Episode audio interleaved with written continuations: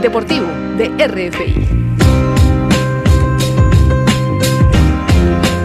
Saludos y bienvenidos al primer deportivo RFI del año 2024, un programa que llega en formato regalo de Reyes Magos para nuestros oyentes en un año marcado para la capital francesa con la celebración de los Juegos Olímpicos. Con tal motivo, nuestro invitado especial en esta edición tan especial del Deportivo no podría ser otro que el gran abanderado de la delegación olímpica latinoamericana. Quizás el mayor logro para este tipo de casi dos metros de altura y 132 kilos de peso es haber podido mantener la humildad pese a contar con miles de seguidores repartidos a lo largo del planeta.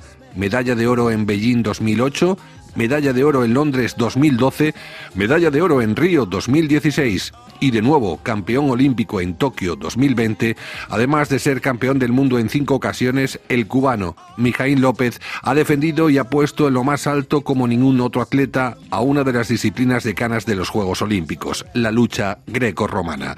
A sus 41 años, el furnido luchador piñareño pretende superar aquí en París 2024 el récord de oro seguidos por un deportista olímpico y para ello tendrá que batir la marca establecida por uno de sus ídolos, el nadador estadounidense Michael Phelps. Mijail López, es un placer para Radio Francia Internacional poder contar contigo a pocos meses de que arranquen los Juegos Olímpicos en esta ciudad, que ya te espera, además, precisamente con los brazos abiertos como una de sus grandes estrellas en la fiesta del deporte mundial. Muchas gracias a ustedes por esta invitación, por esta convocatoria a hablar con ustedes. Así, de primeras, ¿qué significado tiene para ti París? Bueno, París para mí es un sueño, un sueño en el cual cualquier atleta se, le gustaría poder participar en unos Juegos Olímpicos, unos Juegos Olímpicos que son esperados no solamente para los atletas, sino para París, que ese creo que va a ser un sueño y nada, solamente es llegar y combatir por una meta que quiero alcanzar. Para muchos de los atletas también significa el retorno a la competición con público, ¿no? Después de lo que ocurrió en Japón, me imagino que será algo muy especial. Sí, sí, creo que va a ser un sueño para todos los atletas, los que son jóvenes, los que son continuidad de, otros Juegos Olímpicos, creo que va a ser un sueño los Juegos de París. ¿Qué has cambiado en tus hábitos de entrenamiento con respecto a las cuatro citas anteriores? ¿Qué cosas has añadido en tu preparación y cuáles descartaste si hay algún cambio notorio? Bueno, creo que he cambiado alguna, forma de entrenamiento ya que la edad te lo exige. Creo que he tenido que, hacer pausas en lo que son las competiciones, en las cuales pueden ser provocativas algunas lesiones, y creo que eso es una de, de las cuales tenemos que preocuparnos y estamos preparándonos para no tener ninguna lesión y llegar a los Juegos Olímpicos sin lesiones.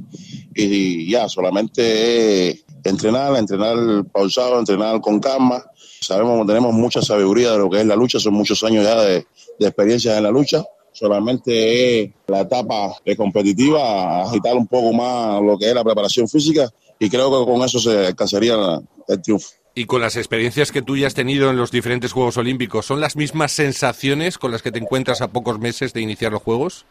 Bueno, sensaciones son buenas todas, porque creo que lograr una medalla en unos Juegos Olímpicos creo que es algo muy bonito. El lograr dos es algo también muy bonito. Tres ya es, creo, algo, algo fuerte.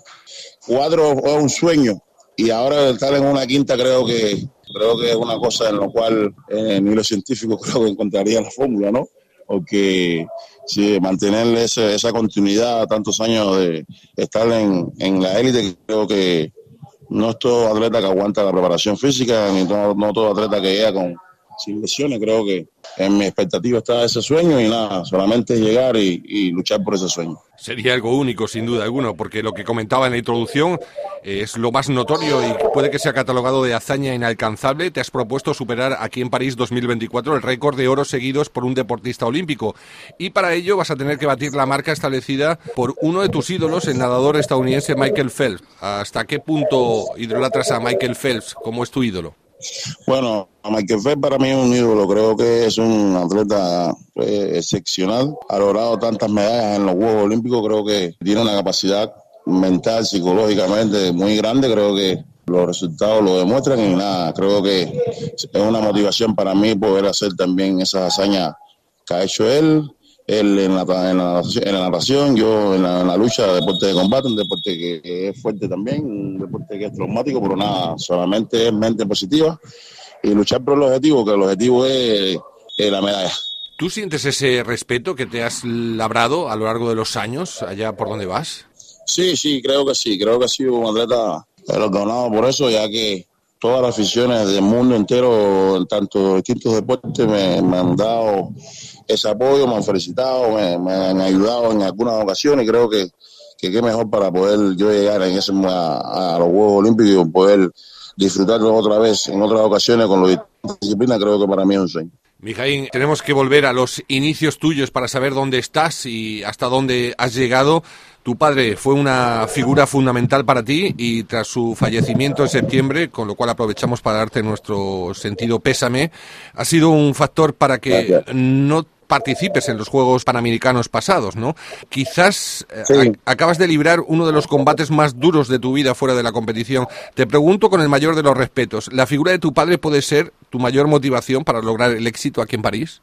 Sí, creo que es una de las mayores de motivación, ya que él también ya estaba preparado mental, psicológicamente para enfrentar estos Juegos Olímpicos. Creo que ha sido un motor inspirador para mí en las distintas Olimpiadas, en los distintos Mundiales en sí, él, mi mamá, mi hermano, ha sido siempre una familia muy unida, una familia en la cual hemos tenido mucho respeto. Mi, mi hermano, él también fue medallista mundial y olímpico en bolseo y nada, creo que esta medalla sí hay que hacerla cada día mejor, hay que hacerla y dedicársela en especial a él, creo que sí, se puede lograr y va a ser Es curioso que tu padre, el protector de la familia, quería protegerte desde bien chiquito y quitarte la idea de practicar la lucha cuando a los 13 años sufriste una doble factura de tibia y de peroné durante una competición.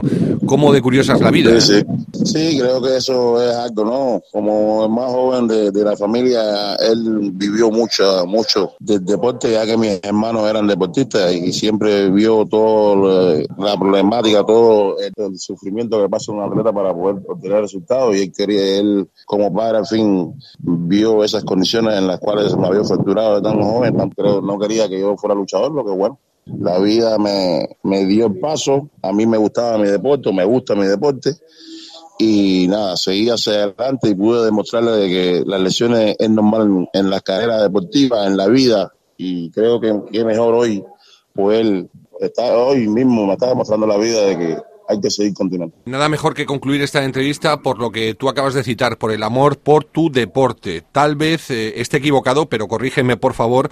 Yo soy de los que pienso de que Mijaín López ha ofrecido más a la lucha grecorromana que la lucha grecorromana ha dado a Mijaín. Eres un nombre asociado a esta disciplina deportiva, el mayor referente que haya podido tener y todo el amor y el respeto que tienes tú por la lucha. Dominio absoluto que has extendido ya de más de 17 años en la categoría de 130, ¿no? Es algo así, ¿no?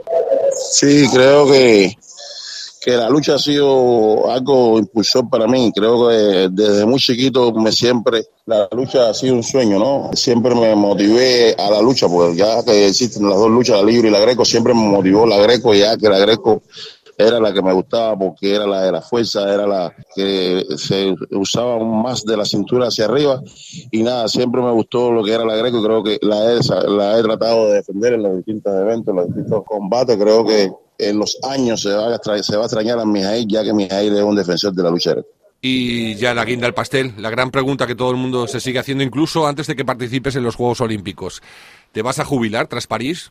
Sí, sí, ya después de los Juegos Olímpicos, sí, ya mi idea ya termina ya. Son ya 30 años de carrera deportiva, son desde el 2005 hasta la actualidad, siendo el mejor atleta de la división de 130 kilogramos. Creo que hay que darle oportunidades también a los jóvenes que están aquí en Cuba también entrenando. Y nada, hay que disfrutar también de los resultados, ya que la vida sigue continuando y hay que vivir también de todos esos, todos esos logros y, y disfrutar también un poco de la familia, ya que uno tiene que a veces separarse mucho de la familia y creo que, es mejor poder obtener ese resultado y ya partir, a compartir ya con la familia. Pues a disfrutar de la familia y sobre todo déjanos estos días que quedan todavía para que lleguen los Juegos Olímpicos para ilusionarnos contigo. Mijail López, ha sido un verdadero placer compartir estos minutos aquí en Radio Francia Internacional. Te deseamos, como no, un feliz año 2024. Nuestro deseo entre otros para este recién año cumplido, sea que el próximo sábado 10 de agosto podamos felicitarte y entrevistarte en el efímero Arena Champs de Mars junto a la mítica Torre Eiffel con tu quinta presea olímpica dorada colgada al cuello. Bueno, muchas gracias a ustedes y muchas felicidades y prosperidad para el año nuevo. Nos vemos en París. Muchísimas gracias. Aquí nos vemos, Mijaín. Nuestros mejores deseos. Un fuerte abrazo. Gracias, gracias, gracias. El Deportivo de RFI. Aparcamos nuestra cita con Mijail López, eh, quien ha sido el primer deportista latinoamericano en desfilar por el Deportivo de RFI este año tan especial para nosotros, coincidiendo con la celebración de los Juegos Olímpicos y Paralímpicos que se disputan este verano acá en París. Y ya para concluir, no nos olvidamos de nuestra página polideportiva ligada a una actualidad que sigue resacosa tras las celebraciones navideñas y de fin de año. La mayor concentración se centra ahora en el Rally Dakar, que dio su pistoletazo de salida el pasado viernes en Arabia Saudita y donde se ha batido un récord impresionante tras la victoria de etapa ayer en autos del francés Stefan Peter Hansel, quien se ha convertido en el piloto con más victorias en esta categoría, arrebatando la marca al mítico piloto finlandés Ari Vatanen. A pesar de la victoria del francés, el liderato en autos en esta arrancada es para el también veterano piloto español Carlos Sainz. Difícil abrir, cogimos a Demebius, le pasamos, tuvimos un pinchazo, nos pasó, le volvimos a coger y a partir de ahí pues difícil la navegación. El piloto español Carlos Sainz eh, en estos momentos en autos líder con su Audi, mientras que en motos muy bien posicionado como segundo a menos de tres minutos del botsuano Ross Branch está el piloto chileno Nacho Cornejo, quien ganaba la etapa dominical segundo ahora en la general. Bien, eh, contento, siempre es bueno ganar etapas. Hoy día era una etapa otra vez larga y dura, eh, navegación muy complicada, alrededor del kilómetro 90 y algo, agarré el grupo adelante, Ricky Ross y por un momento Brad Cox también, así que empezamos a tirar ahí y con Ricky Ross seguimos hasta el final, que creo que hicimos muy buen trabajo. El Rally Dakar, que será uno de los temas pendientes para la próxima semana en este deportivo, que vamos a despedir hoy con otra noticia de alcance internacional, la renuncia del tenista español Rafael Nadal para jugar el próximo abierto de Australia, el primero de los cuatro Grand Slam del año que el tenista balear ha dejado de lado tras sufrir un micro desgarro en un músculo justo cuando volvía a las canchas de juego tras un año de inactividad. Poco le duró la alegría a un Rafa Nadal que esperemos volver a ver muy pronto en las canchas ya que se trata de una lesión menor. Con esta nota vamos a poner el punto y final al Deportivo del año que esperemos disfrutar de manera intensa y muy especial coincidiendo con la disputa de los Juegos Olímpicos de París. Volvemos dentro de una semana. Feliz año nuevo a todos. Les deseamos mucha salud y muchas alegrías deportivas. Hasta pronto.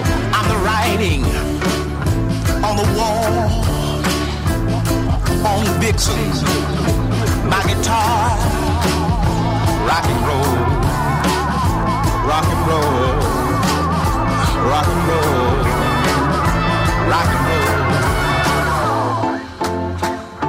Liberation, rock and roll. Ego death, rock and roll, babe. Gon' say rock and roll now. From your chest, rock and roll, Lord. Rock and roll.